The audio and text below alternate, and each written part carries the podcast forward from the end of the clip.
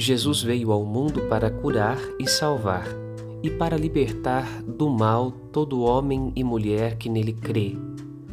Nisto consiste a vida eterna, acolher o Filho de Deus feito homem para a nossa salvação.